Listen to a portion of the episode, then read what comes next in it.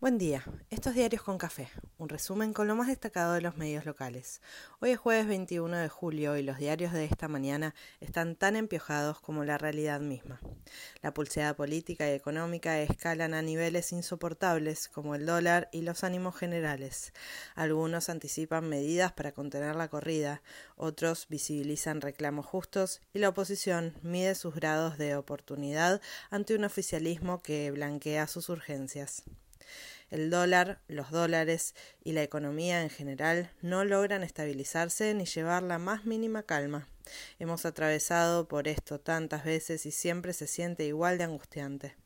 Mientras los dólares se iban para arriba, el gobierno quiso mostrarse en control y bajarle el tono, pero pésimo negocio. Hoy los diarios populares titulan con la crisis y no hubo nadie que no especulara con efectos de la corrida y proyecciones difíciles de digerir. Hubo reunión de gabinete y al salir los funcionarios hablaron de posibles medidas para el dólar turista de quienes visitan el país, que lo están haciendo a buen ritmo, pero dejan sus verdes en un blue que sofoca. Se espera nueva reunión de Batakis con su equipo y más anuncios para frenar la escalada de las cotizaciones y llevar algo de orden a un escenario que combina especulación, escasez y pánico natural.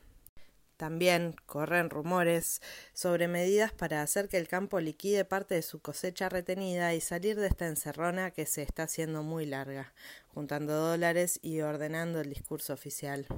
En el Congreso se empieza a discutir el plan agroindustrial que tiene buena perspectiva y tan poco avance que asombra. Justo hoy abre la rural y es de esperar una lluvia de quejas.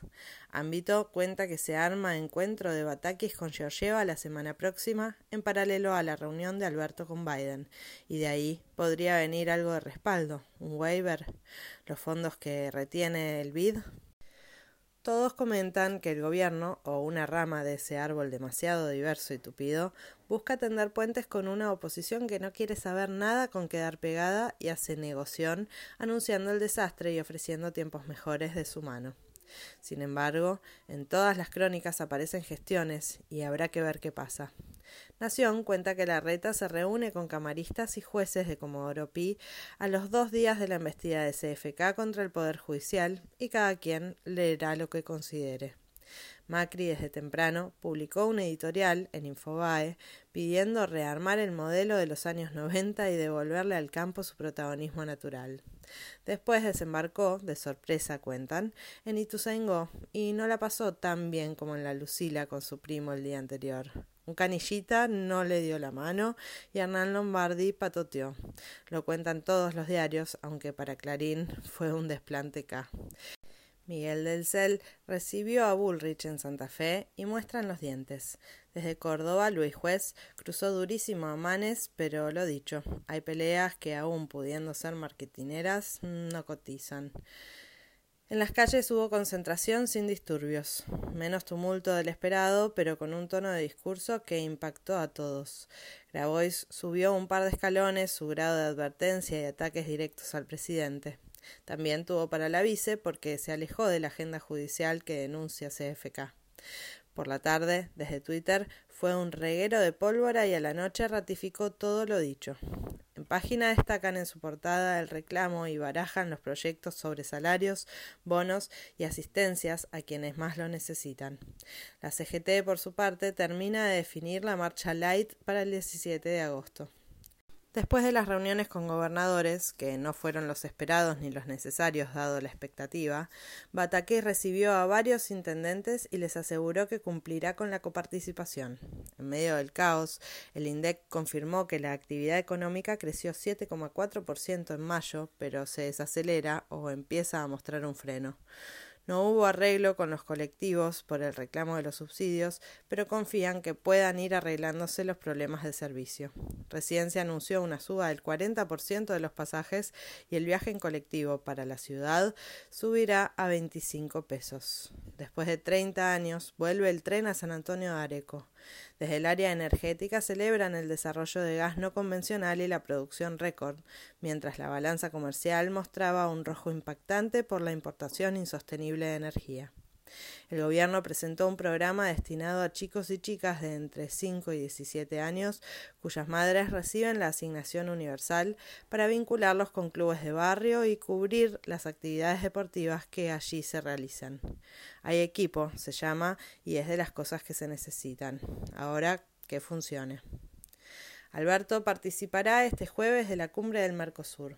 Ayer hubo reunión de cancilleres y Cafiero insistió que la crisis actual, como las pasadas y las futuras, no pueden resolverse sin Mercosur. Arreglemos el que hay, no lo destruyamos, en un claro mensaje a Uruguay irán pidiendo que se libere el avión que acumula más polémica que pruebas para seguir retenido. Cancillería dijo que está en manos de la justicia y si es así, sigan sentados muchachos, tenemos para rato. Un basural en las parejas es noticia porque aparecen miles de dólares de un ropero descartado. En el mundo, Rusia descartó cualquier negociación de paz con Ucrania y el mundo sigue impactado por la inflación. Canadá registró 8,1% y Europa arma estrategias para abastecerse de gas. En Italia, Draghi renunció y habrá nuevas elecciones con la extrema derecha favorita. El Reino Unido define los candidatos para suceder a Boris Johnson. El Papa Francisco viaja a Canadá con su vergüenza por los abusos a indígenas en internados. Completa el fútbol con el superclásico rosarino. River buscará sacarse la mufa con gimnasia y el rojo profundiza su crisis. San Lorenzo ni fu ni fa. Riquelme busca motivar al plantel. Así arranca este jueves que promete un poco más de rock and roll. No vaya a ser que alguien se quede quieto y pierda el ritmo, que dure un par de temas más y llegue un poco de calma, que es lo que necesitamos. Nosotros en dos semanas estamos de vuelta. Ojalá contando mejores escenarios.